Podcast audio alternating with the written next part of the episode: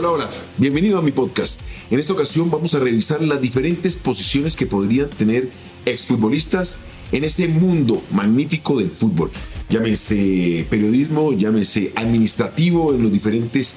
equipos de fútbol a nivel profesional o en la misma Federación Colombiana de Fútbol. En este caso, hablemos un poco de Boca, el Consejo Deportivo, el Consejo de Fútbol, que tanto llama la atención su intervención y rol dentro de una institución tan importante como la de Boca. Bienvenido, acompáñame y toma tus apreciaciones y conclusiones al final. Footbox Colombia, un podcast con Oscar Córdoba, exclusivo de Footbox. Nos hemos dado cuenta que a nivel mundial se está tomando la experiencia de exfutbolistas para que arropando a las elecciones o diferentes equipos se produzca ese salto de calidad, por el conocimiento que se tiene por parte de ellos en el momento de tomar algunos consejos o decisiones, como dónde concentrar, qué tipo de jugador contratar, qué tipo de contrato realizarle, expectativas en cuanto a premios, etcétera, etcétera. Pues bien, eso yo creo que también tendría que ser replicado acá en nuestro continente y más directamente en la Liga Colombiana y, por qué no decirlo, en la Federación Colombiana de Fútbol. Sabemos que hay un jugador, Mario Alberto Yepes, jugador importante en la época de Peckerman y en épocas anteriores como la de Lara o también con el mismo Reinaldo Rueda, pero hasta el momento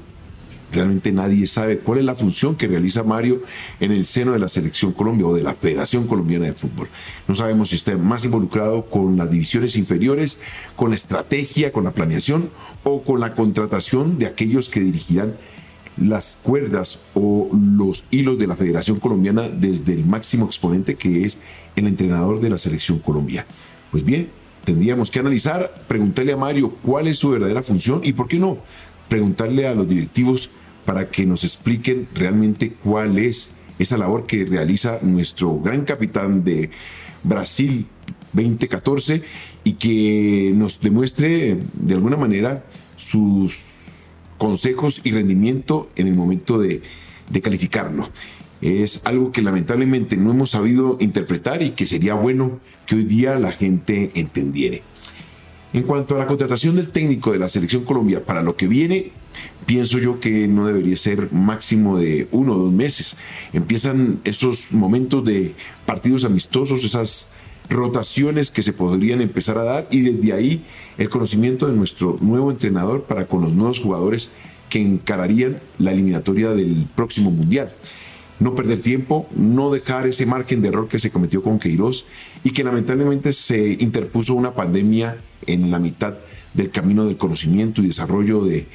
lo que sería el proyecto de Queiroz para esta eliminatoria. Pues bien, aprovechemos estos partidos amistosos que seguramente Colombia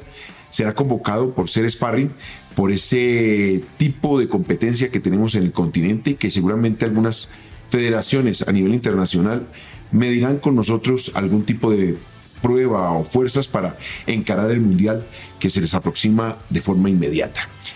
En lo personal, no descarto la posibilidad de traer más jugadores o exjugadores de la Federación Colombiana de Fútbol, de la selección colombiana, de aquellos que hayan tenido la oportunidad de vestir la camisa de la selección para que aporten con sus experiencias a estos nuevos valores. No digo de los profesionales, no digo de aquellos que ya están encumbrados en lo más alto del fútbol mundial, yo digo de estos chicos que tienen la oportunidad de vestir por primera vez la camisa de la selección Colombia. ¿Qué tan lejos quedó esa posibilidad de que don Freddy Rincón tuviese esa oportunidad? Siempre peleó, siempre abogó para que alguno de nosotros se acercase a la selección Colombia o a la Federación Colombiana y aportara esas experiencias de cómo es debutar con la camisa de la selección Colombia, qué se siente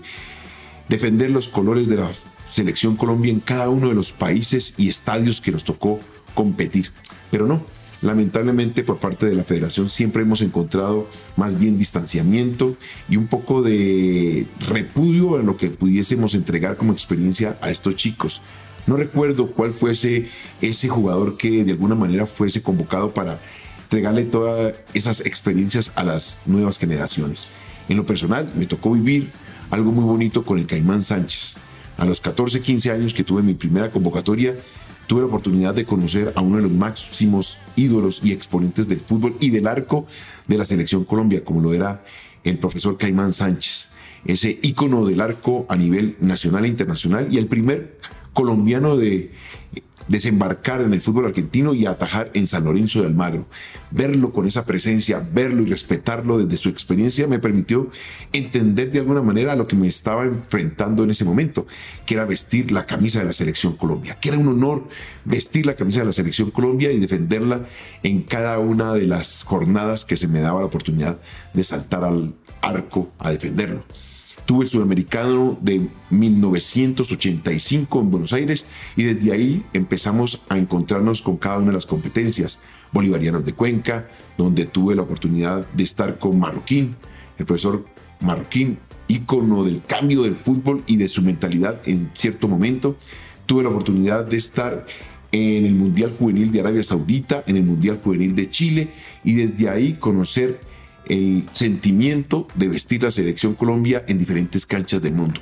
Y conmigo muchos compañeros que siguieron la carrera de técnicos y que podrían ser convocados para traerle y comunicarle todas esas experiencias a las nuevas generaciones, para que entiendan verdaderamente a lo que se están enfrentando y lo que representan en cada uno de los compromisos.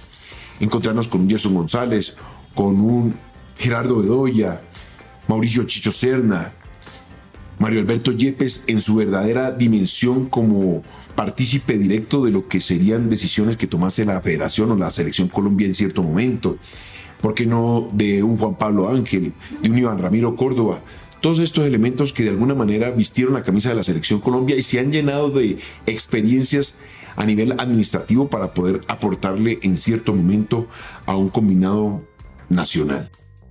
Pero como te dije, no solamente la experiencia que tienen en el terreno de juego y haber jugado y vestido la, camisa de la selección Colombia y haber viajado en ciertos momentos, no, también el saberse preparar, saber entender a lo que se están enfrentando desde la parte administrativa, porque una cosa es muy distinta el rol que manejas como futbolista activo y otro como directivo o administrador de las fuerzas de un equipo como la selección Colombia o un equipo profesional. Entonces hay que saber compaginar esa experiencia del terreno de juego con lo administrativo para poder llevar a buen término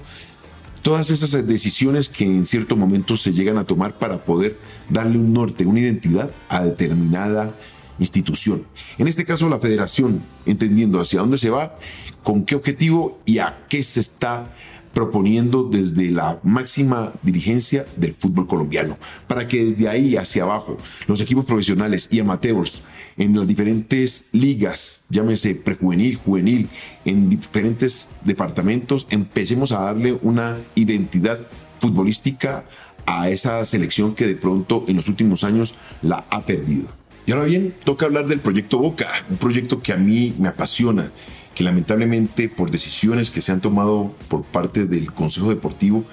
y el mismo Batalla no ha logrado encaminar lo que significa la mística de Boca. Jugadores con arraigo, con sentimiento, con la idea de quedarse en la institución por mucho tiempo.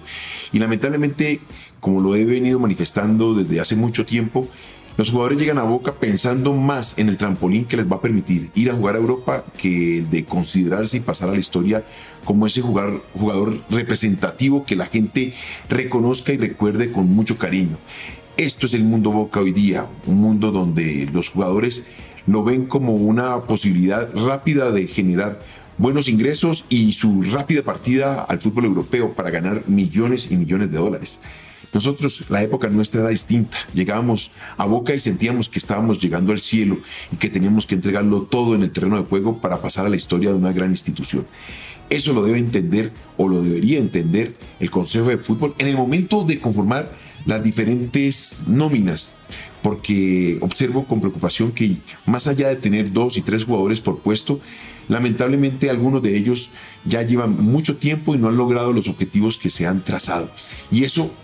tiene que ayudar para oxigenar una nómina, oxigenar las aspiraciones de un club y de esa manera darle el resurgimiento que necesita Boca para volverse a consolidar a nivel nacional e internacional como uno de los más grandes. El próximo grupo de partidos o ronda de partidos de Copa Libertadores van a ser cruciales para Bataglia, más allá de que el próximo fin de semana va a jugar contra Central Córdoba y va a marcar bastante lo que va a ser su futuro En Copa Libertadores se va a encontrar contra un Corinthians, un equipo bastante complicado y no, no nos olvidemos que el Deportivo Cali ya es puntero y va a enfrentar a All White Ready en La Paz. Así que Boca va a tocar apretar tornillos, ganar ese compromiso y encontrarse de nuevo en la senda ganadora para poder encopetarse o encarrilarse para ser de esos equipos importantes en la Copa Libertadores. Porque es el objetivo de Boca. Y más allá de los errores en el momento de conformar la nómina para este torneo internacional, porque no se tuvo en cuenta, siento yo, que cinco jugadores importantes iban a estar suspendidos para enfrentar el torneo internacional, pues en este caso Boca va a tener que echar mano de aquellos que tienen por salud y porque los necesita para enfrentar esta última recta para reencaminar esa confianza. Lo siento por Bataglia, lamentablemente a la distancia desde Colombia lo que alcanza uno a escuchar y a denotar es que esa confianza por parte del Consejo de Fútbol se ha perdido y cuando esa confianza se rompe, lamentablemente cada partido se convierte en un marcapasos, un, un estartazo adicional que le permite mantenerse con vida partido tras partido y no se genera la confianza de un proyecto a mediano y largo plazo. Esto es lo que se, alcanza a denotar en este Boca a distancia y espero equivocarme, que por parte del comité de fútbol exista toda la confianza y transparencia para con Bataglia lo apoye y le permita salir adelante. Pero desde donde estamos sentados, desde Colombia y lo que podemos observar, me encuentro con un Boca que ha perdido su rumbo. Bueno, ya sabes que me puedes encontrar aquí en Footbox Colombia, en todas las plataformas, pero exclusivo de Footbox. Esto fue Footbox Colombia con Oscar Córdoba, un podcast exclusivo de Footbox.